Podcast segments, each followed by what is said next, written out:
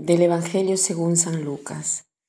En aquel tiempo Jesús dijo a la multitud, Nadie enciende una vela y la tapa con alguna vasija o la esconde debajo de la cama, sino que la pone en un candelero para que los que entren puedan ver la luz. Porque nada hay oculto que no llegue a descubrirse, nada secreto que no llegue a saberse o a hacerse público. Fíjense pues si están entendiendo bien porque al que tiene se le dará, pero al que no tiene se le quitará aún lo que cree tener. Cuando leemos un texto es importante ver el contexto, o sea, qué cosa hubo prima y qué cosa después.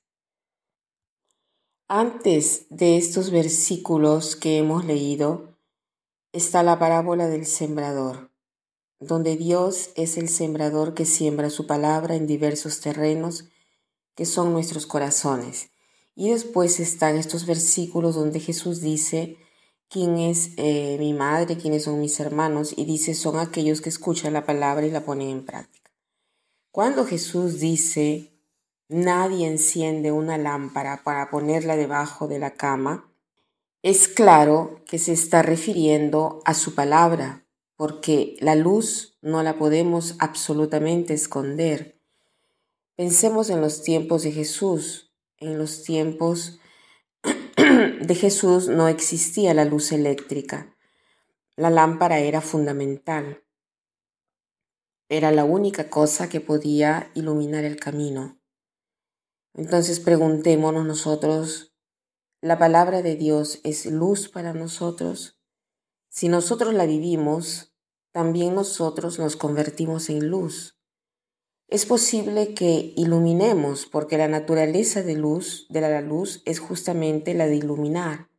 La luz se ve, la luz da vida, la luz transforma. Cuando en un cuarto entra la luz, uno se da cuenta.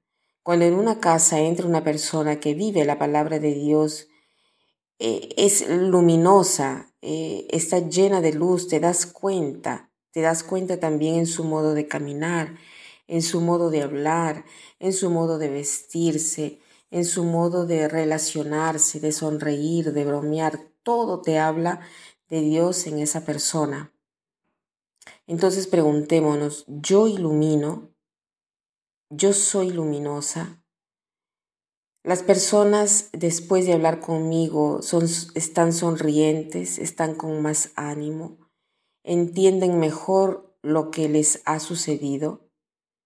Un buen método para orar y vivir la palabra es memorizar un versículo y, eh, convertirlo eh, durante el día o repetirlo como si fuera la parte del coro de una canción. Por ejemplo, hoy podemos tomar el versículo extraído del Salmo 118 que dice, eh, eh, tu palabra es lámpara para mis pasos y luz en mis senderos.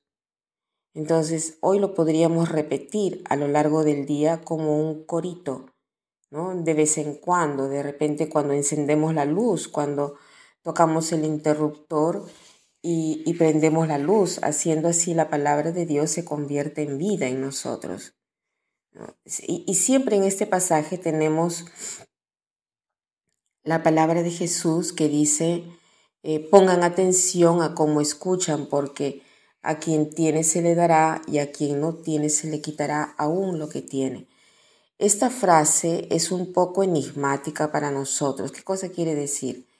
Es como cuando tú me hablas de un examen. Si el examen yo lo he hecho, te entiendo hasta un cierto punto.